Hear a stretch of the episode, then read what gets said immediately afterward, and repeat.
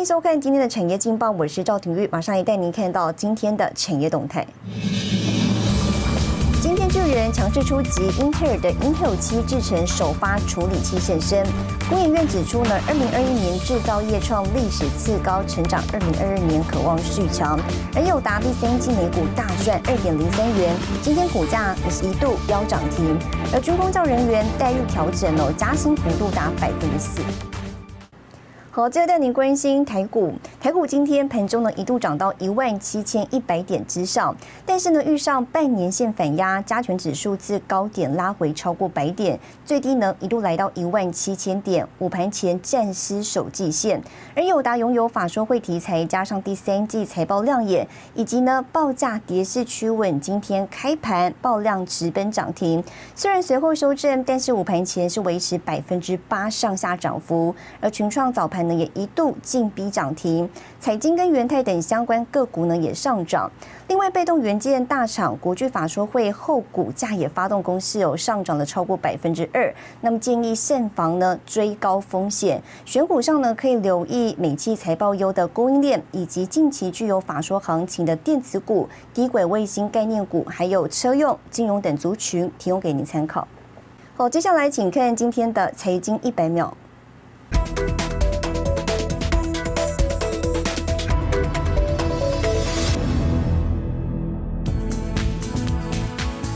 研院二十八号上修二零二一年制造业产值达二十三点零六兆元新台币，年增率达百分之二十一点二六，为历史次高成长。展望二零二二年，各国经济重启，国际需求强劲，加以内需渴望回温，二零二二年经济渴望将持续成长。预估制造业四大业别均维持正向展望。整体制造业产值达二十四点一二兆元新台币，年增率百分之四点六一。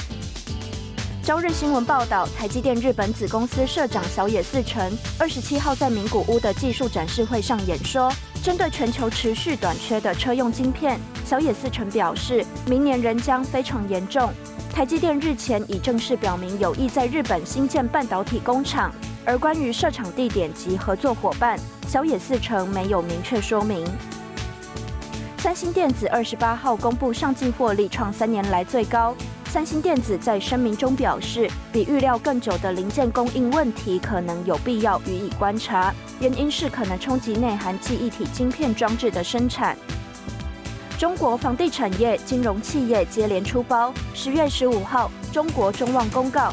旗下公司辽阳中旺精致铝业、辽宁中旺集团出现严重经营困难，经多方努力，已无法依靠自身力量解决当前问题。同时，三名独立董事全部辞职。新唐人亚太电视整理报道。台湾半导体产业协会二十七号呢召开二零二一年会，预估台湾 IC 产值今年破四兆。理事长暨台积电董事长刘德英表示，台湾半导体产业在产业链中仍持续缔造了制造第一、封装测试第一、IC 设计第二的佳绩。各位线上贵宾、会员代表及朋友们，大家好。二零二零年台湾半导体产值三兆元，预估二零二一年将破四兆新台币，年成长百分之二十四点七，创下历史新高。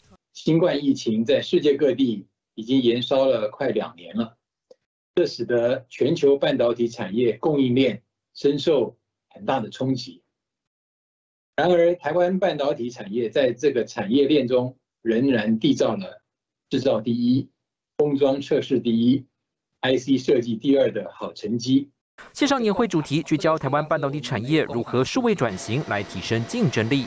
台积电揭露旗下晶圆厂已经达成全面自动化，晶圆瑕疵检测、生产排程派工，导入 AI 让产能效率大幅提高。这两三年我们可以做五纳米、七纳米出来，真的是因为 AI 的进步。事实上，我们公司上不管在家里哈，甚至在美国哈，都可以来参与我们工程的调机哈。他也可以用这个 Hololens，用这个扩增实境，从那边来帮我们指导我们。我想大家可能都听到，我们要在美国设厂、日本设厂，我们全球呢事实上都可以从台湾哦就来控制哦，不需要真正呃有很多东西到到那么多地方去哈。The next stage of the process，封测大厂日月光，二零一一年开始投入自动化脚步，旗下智慧关灯工厂百分之八十设备国产化，九十九项智慧软体自主开发。月光执行长吴田玉表示，世界各国心知肚明，台湾业界更受国际信任肯定，也因此自动化与 AI 导入对中长期营运非常重要。二零二一就是今年的年底，日月光会有二十七座。完全的关灯工厂里面一个人都没有，这个会占日月光的总产能的百分之十。硬体的钱几乎不在那里，所有的钱都在软体。你的中控系统要随时能完整、弹性。自主，也许我们应该把握这个机会，让半导体产业跟 AI 人才做一个比较大的交流，这也可能台湾最有希望的一个发展方向。不过，国际骇客攻击窃密事件频传，行政院政务委员唐凤也建议企业可以协同民间白帽骇客，提前防堵系统漏洞，也提出员工以匿名、半匿名方式协助参与企业数位转型脚步。新台电沈维彤台湾台北报道。好，带您看到今天的国际重要财经报纸讯息。彭博社：德国下周今年 GDP 预估并上修明年展望。金融时报：美国参议院民主党提出最低企业税法，对获利十亿美元的企业呢，课征最低百分之十五税率。华尔街日报：联邦贸易委员会对 Facebook 内部文件展开调查。日本产经新闻：IT 事业发展，日本日历呢九月获利增百分之二十八点六，创下历史新高。哦，全球发展半导体带来经济效益，还有废弃问题。带您直击全台第一座废气处理设备生产线背后灵魂人物总经理吴宗学呢，是如何从半导体老将化身为全台废气处理设备龙头？一起来了解。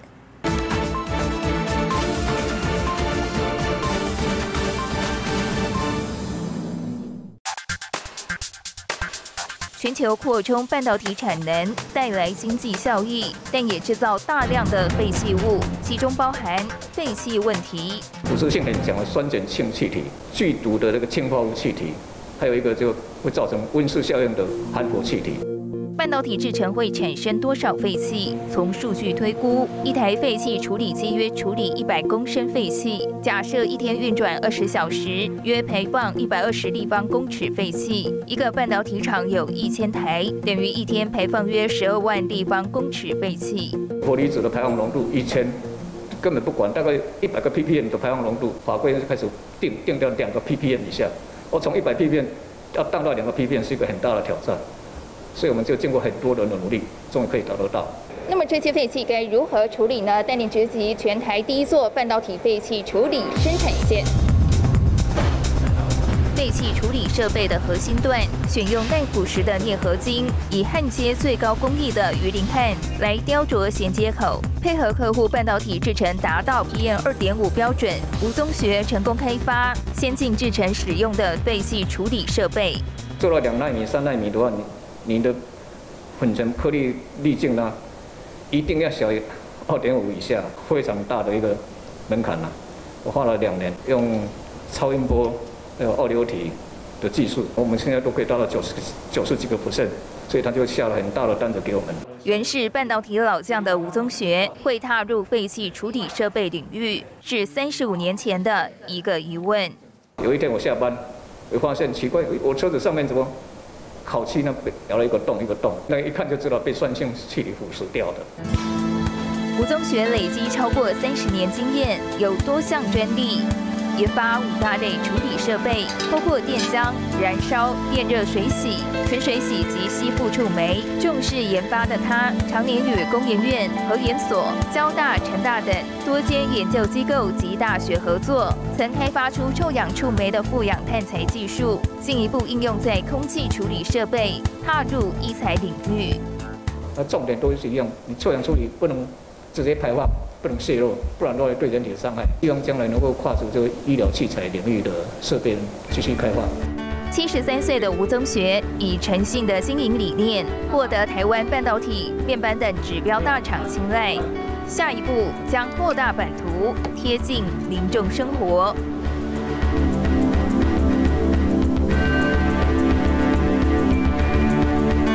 好，带您看到明天星期五有哪些重要的财经活动。美国公布九月芝加哥 PMI 第二十六届联合国气候峰会呢，十月三十一号即将登场。